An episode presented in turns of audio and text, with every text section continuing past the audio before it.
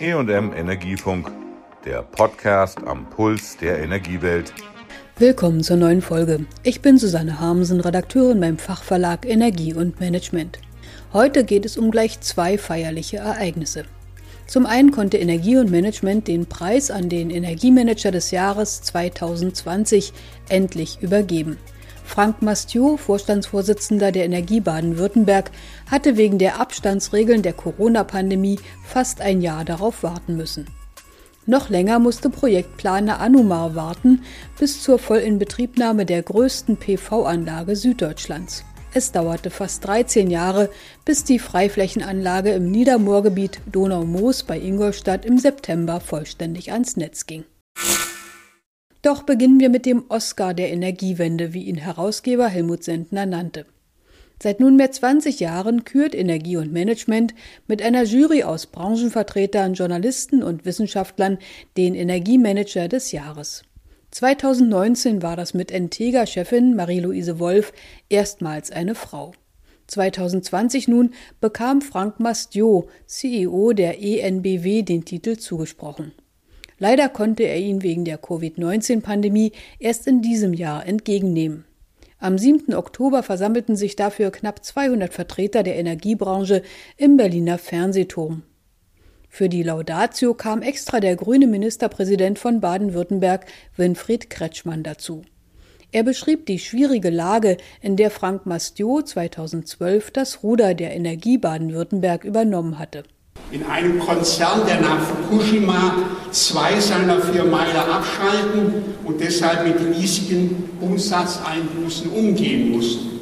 In einem Markt, auf dem nach der Liberalisierung des Energiemarktes vor mehr als 20 Jahren die Karten neu gemischt wurden und in einer Zeit, in der der technologische Fortschritt über alte Geschäftsmodelle hinwegfehlt.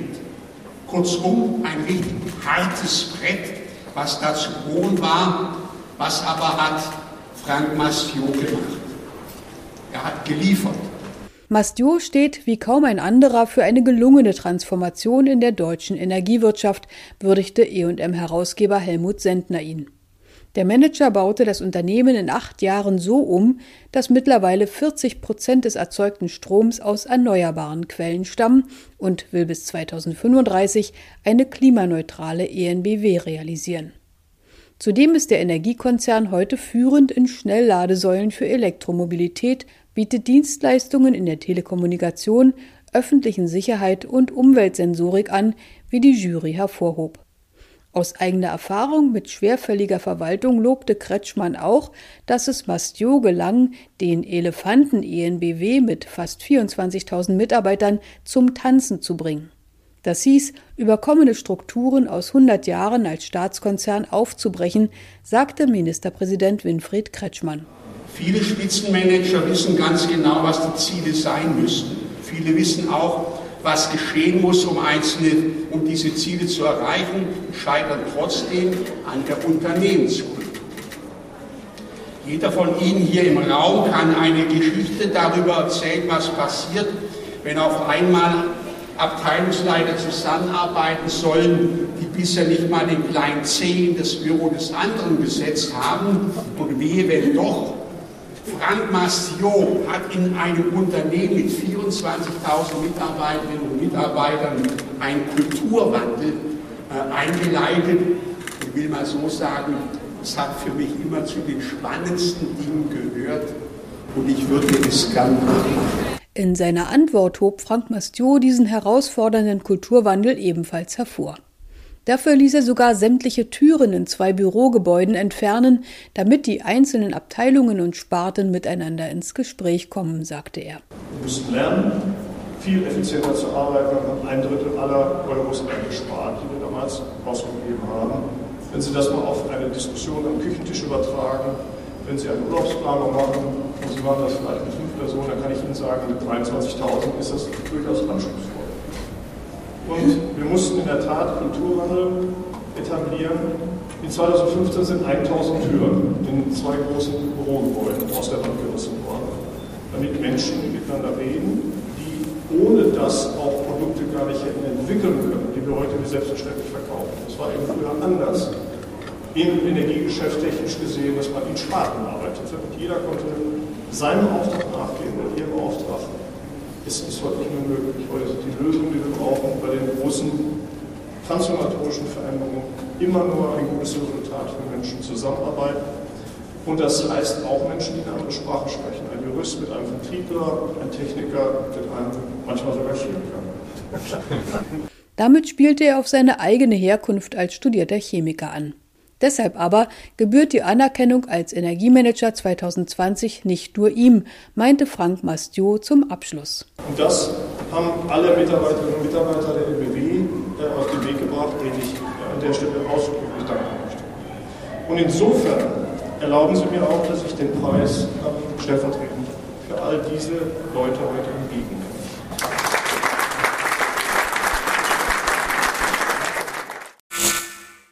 Ebenfalls feierlich ging es am 17. September im Niedermoorgebiet Donau-Moos bei Ingolstadt zu.